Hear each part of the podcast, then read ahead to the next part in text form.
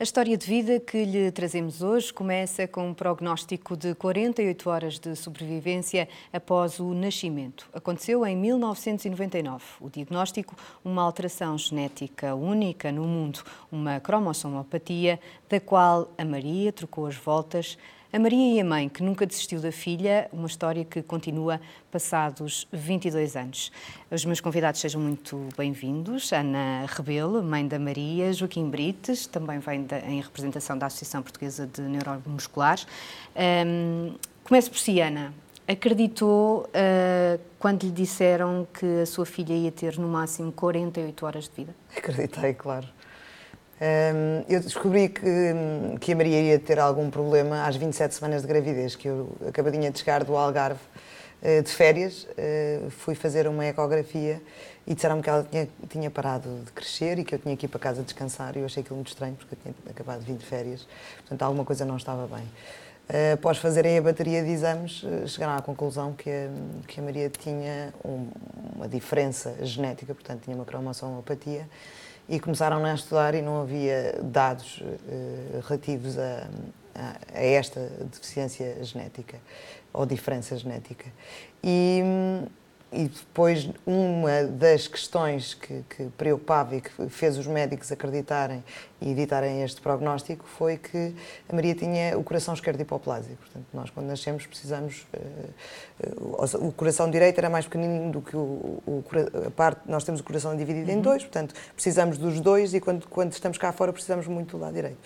E ele era mesmo muito pequenino. Portanto, chamado eles, coração azul, não é? É o chamado coração azul, exatamente. E, e o prognóstico é mau num coração azul. Mas quando dizem, uma mãe, de, quando dizem uma mãe que, tem, que a filha tem 48 horas de sobrevivência após o parto, como é que foi o parto? Uh, e o que, é que, o que é que a fez sentir que deveria, um, após o, o, facto da Maria ter ido para os cuidados intensivos de imediato, uh, ir à procura dela? Há aqui duas, há aqui várias questões, não é? Quando nós estamos à espera de um bebê uh, que nos dizem que uh, tem uma sentença de morte à nascença, nós nem queremos ir ter o filho. Isto passou-se na altura em que eu comecei a ter contrações em que eu não queria ir para a maternidade, não é? Porque Quantas semanas é que estava? Estava de 39, estava no, no final da, da gravidez. O diagnóstico foi às 27 e... E depois às 39 a, a Maria nasceu.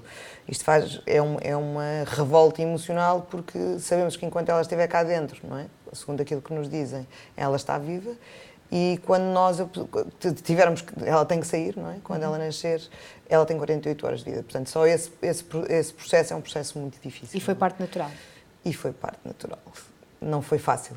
Eu não consigo ter filhos de parte natural, portanto, uh, fui uh, um bocadinho maltratada, mas eu acho que foi a decisão dos médicos, porque se há uma criança que tem um prognóstico de 48 horas, uma mãe de primeira vez eh, vai querer ter outro filho de seguida, portanto, e a cesariana acaba por eh, fazer com que isso se atrase. E então há aqui decisões que os médicos têm que tomar, eh, que às vezes não são fáceis, e neste caso não foi nada fácil.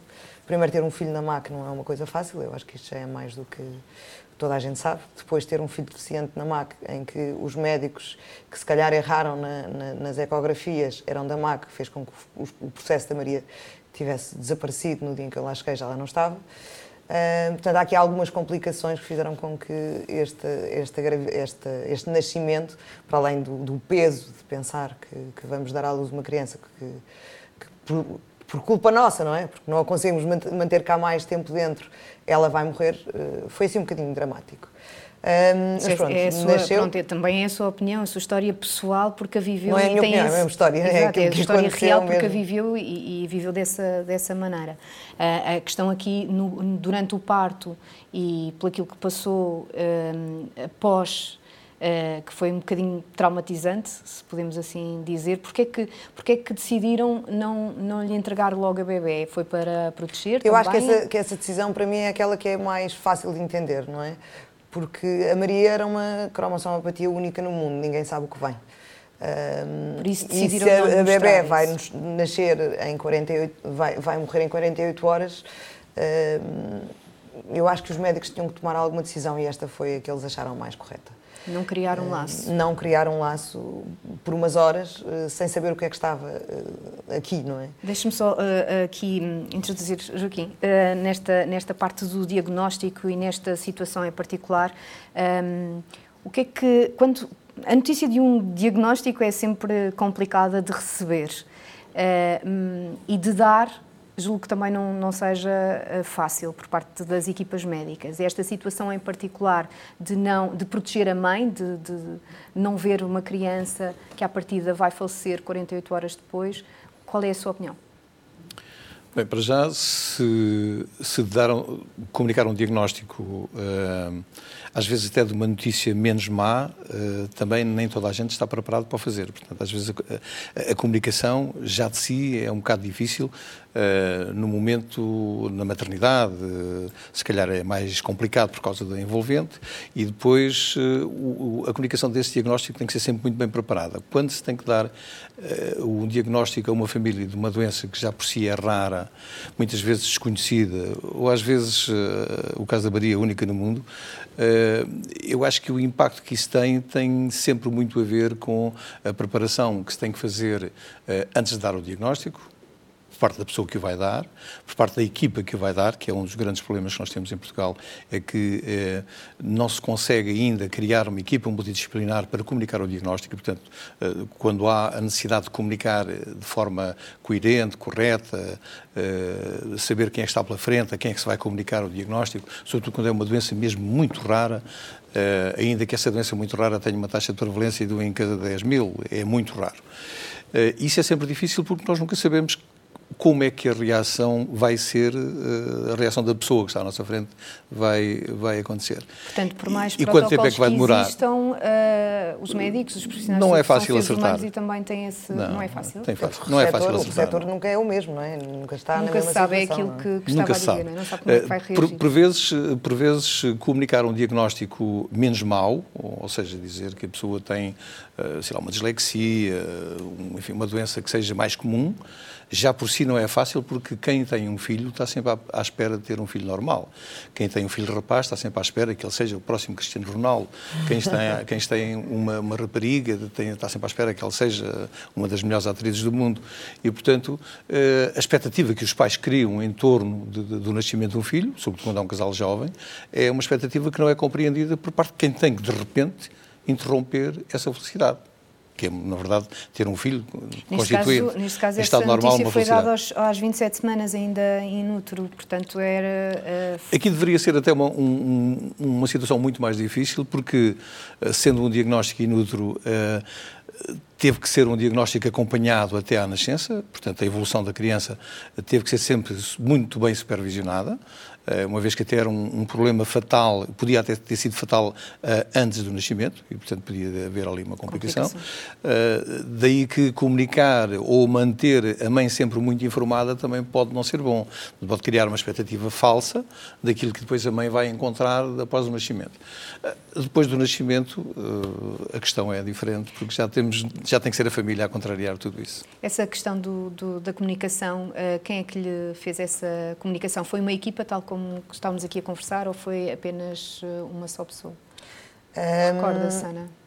Só por os, os, resultados acabaram, porque depois, a partir do momento em que se detectou que havia um, um problema genético, a equipa que estava a trabalhar foi largada, não é? Portanto, acabou por ser, abandonei essa equipa e passei para outras mãos e para um conjunto de médicos em vários hospitais para ver a parte cardíaca, para ver, primeiro uhum. foi o Dr. Amadeu a fazer as ecografias, aquelas ecografias gigantes e brilhantes que ele faz, uh, depois o, o, o fazer a, amniocintese, depois da amniocintese ver a parte cardíaca, ver tudo, acabou, acabámos por construir uma equipa à volta para tentar perceber uh, o que é que se passava, sem, sem, sem ninguém conseguir perceber aquilo que, que, poderia vir a passar, não é? Porque não, não, é impossível. Não, os Portanto, prognósticos são prognósticos, não há uhum. volta a dar. Nós Mas estamos a falar de uma situação, peço desculpa, estamos a falar aqui de uma situação que ocorreu há 22 anos, portanto, numa altura em que, muito provavelmente, a informação uh, sobre genética não era a mesma que existe hoje, a preparação das equipas também não era a mesma que existe hoje, portanto, se calhar o envolvimento de todo este, todo este caso uh, teve com certeza ali um enredo na maternidade que era muito diferente. Há 22 anos, uh, a informação que circulava sobre doenças genéticas era ainda muito, sobretudo as doenças muito raras, era ainda muito, muito pouco uh, visível até aos olhos dos próprios técnicos, dos próprios médicos. É? Uhum.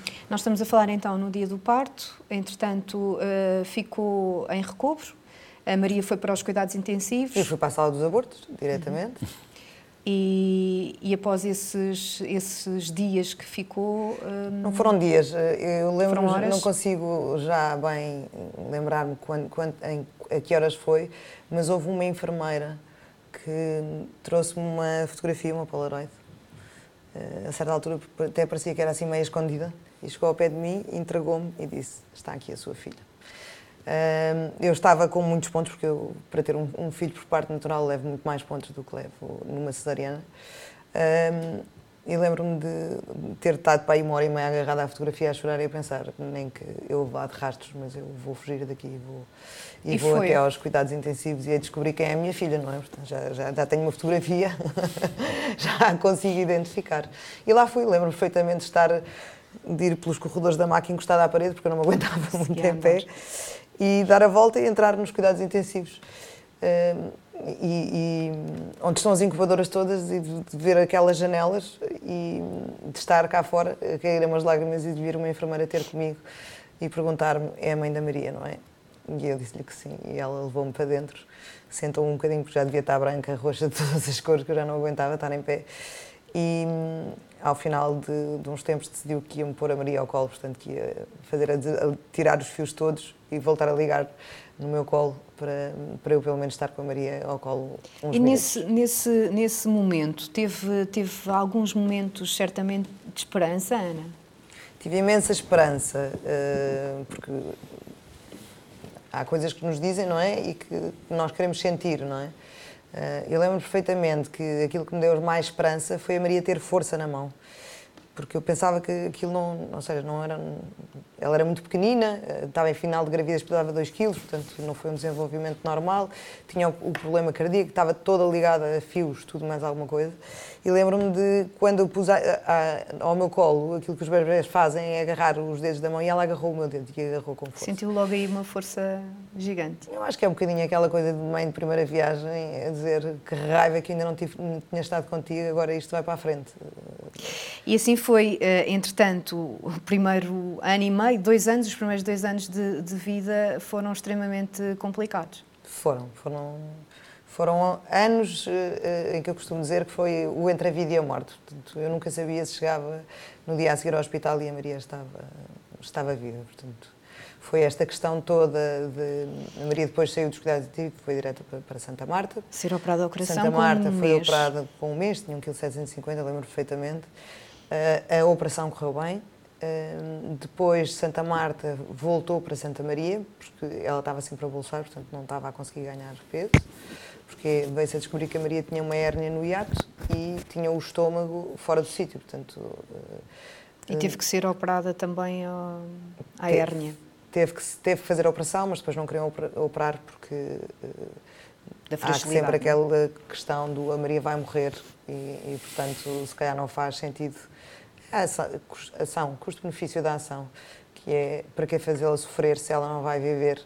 Eh, mas pronto, houve ali alguns, algumas coisas que nós tivemos que fazer eh, de forma a que eles tomassem essa decisão eh, uhum. e avançassem com, com a operação da Maria.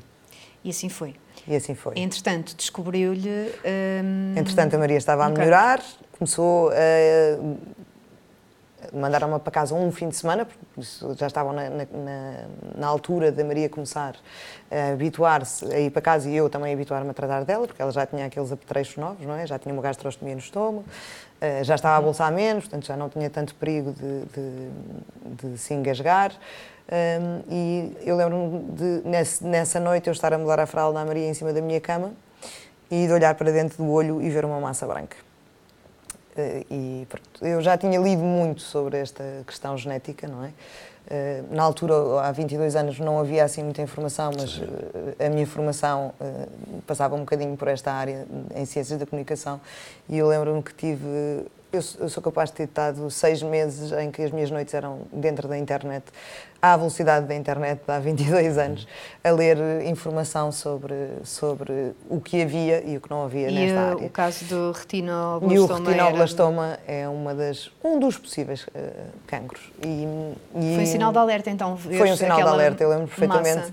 de ter ligado para a minha cunhada nesse dia a dizer uh, a Maria está com um tumor no olho, eu vi uma massa branca dentro do olho e ela dizer desligas o telefone e vais descansar porque tu estás é cansada, estás a ficar maluca. Uh, porque tinham sido muitos, muitos, e eu não, não, eu vi, eu vi, eu tenho a certeza do que vi lá dentro. Uh, e entretanto, pronto, a Maria foi? foi? foi, é claro que foi para Santa Maria fazer um, um ataque uh, e lembro-me perfeitamente da médica, lá está a comunicação, agarrar no ataque, esticar ataque dizer assim, está a ver aqui? Isto é um tumor gigante, vamos ter que tirar o olho à Maria. E eu caí para o lado, eu nem sabia que isso era possível. Joaquim, este, este tipo, voltamos ao mesmo, não é? Este tipo de notícias uh, são, e principalmente por percurso todo uh, destes pais, uh, são difíceis, podiam ser um bocadinho mais, mais fáceis de, de dar e de fazer o acompanhamento? Ou, há 22 anos, como estava a dizer, Sim, eh, nessa altura não havia, não havia, para já não havia tanto conhecimento de como uh, as doenças, sobretudo as muito raras, pudessem evoluir. Uh, porque a evolução das doenças genéticas nos últimos 20 anos, não só pela pesquisa científica, como também pela pesquisa dos medicamentos, etc., foi muito grande, é? houve uma evolução enorme. E também houve uma evolução na, na, parte do conhecimento de como é que se deve acautelar um, a comunicação de um, de um diagnóstico que pode ficar errado, não é? Pode ser errado. Eh, nós temos essa experiência dentro da, da associação. Eh, a associação foi fundada por, ou foi fundada, foi, digamos que lançada por um casal que tinha um, um casal, dois filhos, que é Sãozinho e Manel, uh, diagnosticados com uma atrofia muscular espinhal tipo 1. Uh, no final da década de 50, princípio da década de 60. Ora, uh, e, e, na altura eles tinham um diagnóstico, porque o diagnóstico da doença da SMA tipo 1 uh, preconizava uma vida máxima de dois anos. O que é certo é que eles morreram cada um com mais de 50 anos. E foi uma vida sofrida dos pais. Uh, hoje, provavelmente, o diagnóstico não seria uh, de uma atrofia muscular tipo 1, seria seguramente tipo 2 ou tipo 3. Uh, mas, porquê? Porque na altura o conhecimento em torno da evolução da doença, da, da, o próprio prognóstico da doença também era desconhecido. Porquê? Porque durante muitos anos, no final do século XVIII e durante muito tempo do século XIX, uh, e até ainda durante, se calhar, o princípio do, do, do século XX, uh, ter um filho com alguma deficiência era considerado como um castigo divino. É? As pessoas quem tinha uma filho, um filho ou uma filha com uma deficiência era olhado pela sociedade como se tendo portado mal e, portanto, o castigo foi uh, ter uma criança assim.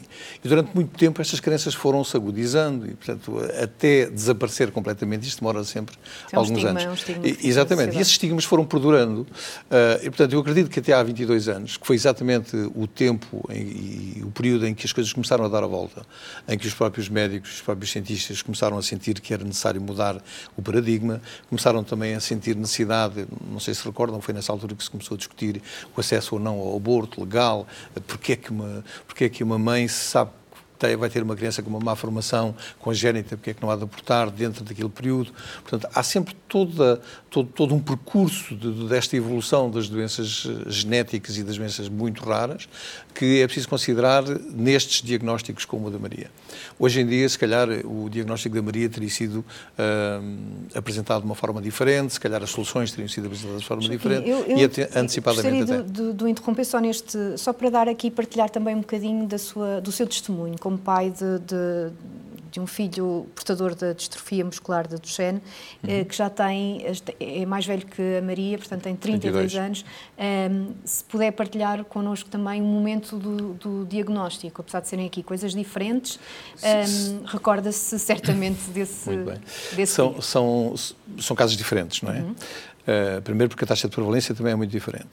Segundo, porque o meu filho nasceu uma criança normal. Uhum. Teve uma infância normal, correu, saltou, andou no tempo certo, começou a aprender no tempo certo ir para a escola, enfim. Depois, aos 5 anos, 6 anos, nós começámos a notar que havia ali um, um, atraso qualquer na parte física, porque o monitor de educação física na altura achava que ele era um bocado preguiçoso, porque não corria tanto como os outros. Uh, eu próprio tinha algumas dúvidas porque nunca consegui que ele andasse bicicleta. Comprei-lhe duas ou três bicicletas, ele nunca andou de bicicleta. Portanto, havia ali um comportamento estranho que nós, pais, nunca queremos assumir nem associar a qualquer problema. Uh, mas depois o, o, cansaço, ainda por cima mudámos de um, de um apartamento do primeiro andar para um apartamento de segundo sem elevador. E, portanto, ao fim de alguns meses que termos mudado de casa, detectámos que ele, quando chegava ao primeiro andar, já estava completamente cansado e pedia, pedia ajuda, o que não era normal para uma criança de 6 anos. Jovem. 6 anos é? uhum. E, portanto, aí começámos a perceber que, de facto, não, não, havia qualquer coisa que não estava bem. E a procura foi uh, a procura de respostas que nós nem sequer sabíamos que perguntas colocar, não é? Pedíamos ao médico, nós queremos que você nos diga uh, o que é que há, o que é que se passa. Ele diz, não tem nada, nós somos um ortopedista. O pediatra dele nunca desconfiou de nada e ele ia sempre às consultas regulares. Uh, o pediatra enviou-nos para um ortopedista amigo que pô-lo em pé, numa base de espelhos, não tem nada, tudo bem, normal. Se calhar está associado a alguma preguiça uh, física. Estamos a falar anos 80. Sim, portanto, ele, tem, ele tinha seis anos na altura, portanto, ele uh, nasceu em 91, portanto, Uh, e, e, portanto, quando, quando nós começamos a ouvir a opinião médica a dizer-nos que, ele, que o problema dele é capaz de estar associado a alguma preguiça uh, física, porque há crianças que têm mais apetência intelectual e outras que têm uma, uma apetência mais física, aquilo houve ali qualquer coisa que soaram as campainhas e não deve estar certo. E aí começámos a investigação, por coincidência fomos ter uh, ao Centro Hospitalar de Coimbra, ao Centro Pediátrico, uh, através do médico amigo que estava lá e o diagnóstico foi logo na primeira consulta. Portanto, ainda antes de fazermos qualquer teste genético, só o, o gesto do levantar e do sentar e do trepar pelas pernas acima foi suficiente para a neuropediatra descobrir ou suspeitar de uma doença. Uhum. E depois foi todo o calvário de irmos à procura do teste genético, uh, à espera de termos a certeza e a confirmação. E a comunicação, recordo-me que foi também um momento difícil por parte da neuropediatra, que hoje somos amicíssimos, a doutora Isabel Fineza, que me comunicou numa consulta onde estava eu, a minha mulher, estavam também os padrinhos dele na altura, e eu pedi para todos saírem para ficar a sós com a médica para que ela me contasse tudo sobre a doença naquele momento. Ela, durante algum tempo, ainda considerou que, que eu teria sido o pai mais chato que ela teve em alguma consulta. Mas foi o suficiente para que depois pudéssemos, tal como fez a mãe da Maria, uh, ir à procura de toda a informação disponível. Informação. Hoje, eu não aconselho que se faça isso, mas uh, na altura uh, era, eram os recursos que nós tínhamos à disposição e foi assim que foi. Muito bem, mas agora vamos fazer só uma pequena pausa. Vamos continuar a nossa conversa a seguir um curto intervalo e voltamos de seguida à conversa então com Joaquim Brites e Ana Rebelo. Até já.